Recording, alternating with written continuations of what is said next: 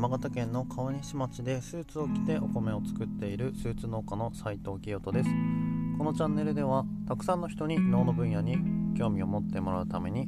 普段なかなか感じることの少ない農家のリアルライフの中で感じたことや気づいたことをさまざまなカルチャーを通して発信しております。皆さんこんにちは。3連休の最終日いかがお過ごしでしょうか？え僕はですねちょっと用事があったので今外に買い物に出てきたんですけれども肝心のお店がですね今日は閉まっているっていうことでマジかよっていう感じでうーんと、まあ、せっかくなのでちょっと晩ご飯をテイクアウト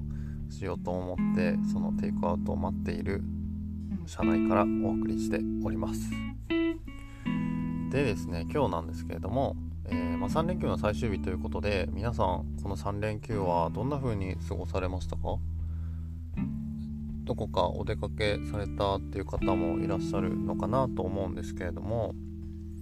今ってなかなかこう出かけるにもなかなか出かけづらい空気ってありますよね。まあまだまだそのコロナが予断を許さないというような状況にあるということでうんなんかこう世間体を気にしてなかなか出かけられないとか、まあ、あとはどうしても僕もそうなんですけれども、えー、子供がいたりすると,、えーとまあ、その幼稚園だったり保育園で、えーと、そのどこか遠くに旅行にこの2週間以内に行きましたかみたいなえ、ことを聞かれたりする機会も少なくなくてですね、ま、そういったこともあってなかなかこう自分一人のことだけではなくって周りにもちょっとこう影響を及ぼしてしまう可能性があるということでなかなか出かけられないという状況もあるんですけれども今日はですねこの世間についてちょっと話をしていこうかなと思うんですがえっ、ー、と先日ですね妻から面白い話を聞いたんですね。何かっていうと世間っていうこの概念って日本だけなんだよねっていう話を聞いたんですよ。なあの例えば、えーと、欧米の方とか。ではこの世間っていう日本のこの概念っていうのが伝わらないと。何ですか世間っていう。こうアメリカ人からしたら世間っていうのって何？こう社会となんか違うの？みたいな感じなんだそうです。で何がどう違うのかというとですね、えー、ちょっと僕も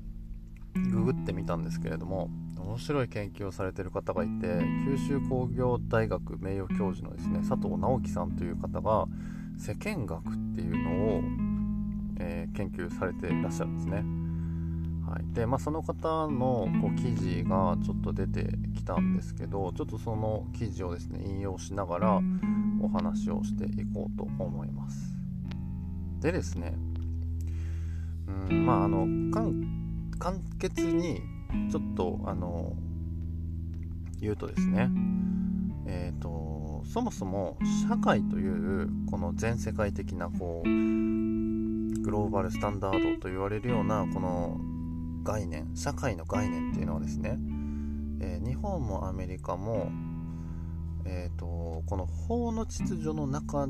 で存在するものだということなんですね。でじゃあこの一方世間っていうこの日本独特と言われるようなこの概念っていうのは何かというとこの法の秩序とは別のうんその何でしょうね昔からこう意識としてあの存在しているものというかこの法の法律とかこう関係のない部分の、えー、まあ、言ってしまえばこう差別的な考え方だったりだとか、うん、ある種のこう同調圧力みたいなそういったものを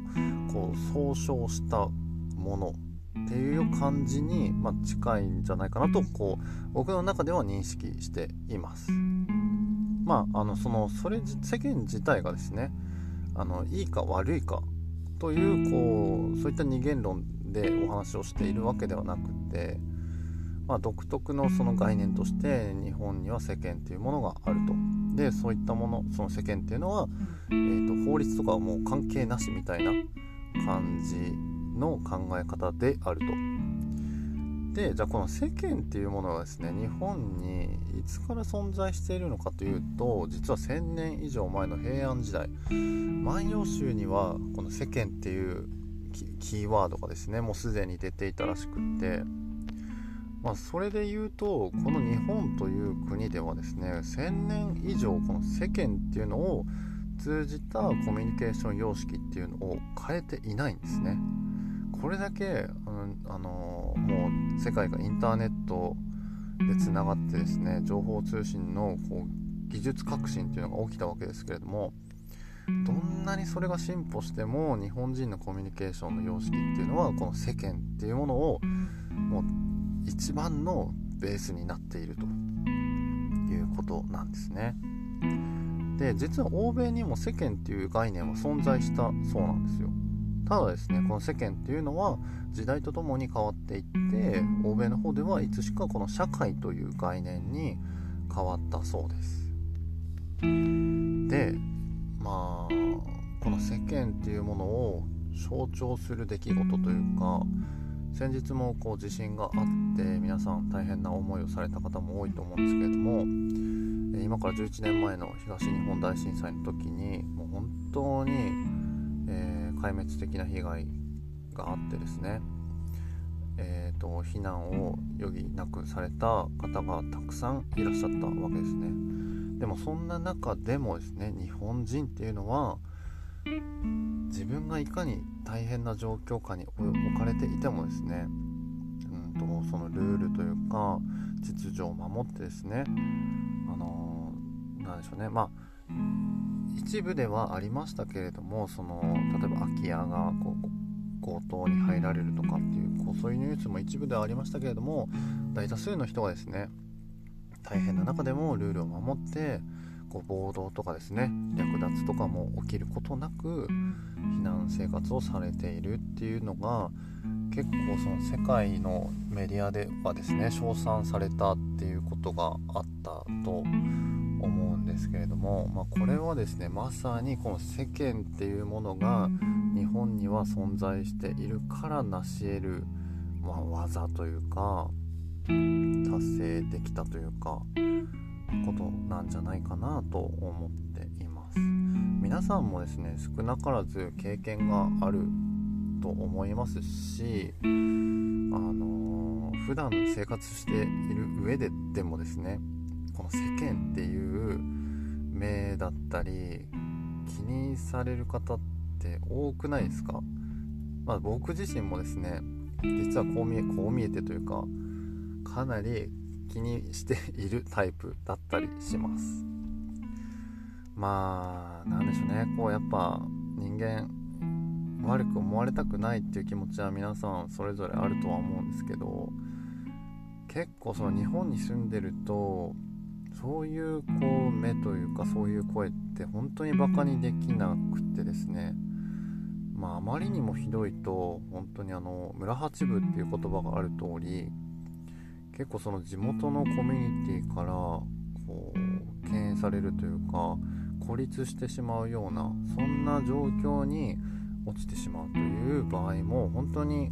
そういったケースもですね少なくないんですよでうんまあ何が言いたいかというと僕自身ですねこの10年前に農家になるために帰ってきていざこの始めたスーツ農家というスタイルなわけですけれども当時はですね本当に、まあ、以前もお話ししましたが、まあ、ボロクソに言われていたしその地元のですね近隣住民の方だったりだとか、まあ、同じ農家のコミュニティの中でも、まあ、否定する声が圧倒的に多かったんですね。うん本当にあのバカにされたしあもう本当なんかなんでしょうね農家として認めてもらえないみたいなことが本当に多かったんですねでそれはまさにですねこの世間があるからこそ僕はその世間とはかけ離れたことをやってしまっていたというか、うん、まあそのなんで自分がこういうことをあのどういう思いでやっているのかっていうのを伝えられていなかったっていうのはすごく大きいことではあるんですけれどもどうしてもこの見た目の部分とかでもですね、えー、世間の概念と照らし合わせた時にそれはちょっと明らかにかけ離れていたことだったのかなと今になって思うわけです。ただでもですねあのこの世間っていう、うん、概念は本当に単一的ではないというか本当一瞬にして一夜にして変わってしまう場合もあるんですよね。まあ、僕の例でまた言うとですね、まあ、僕がこうやってスーツ農家をやっていて最初は否定的な声が多かったんだけれどもいろんなメディアに出ることでですね昨日まで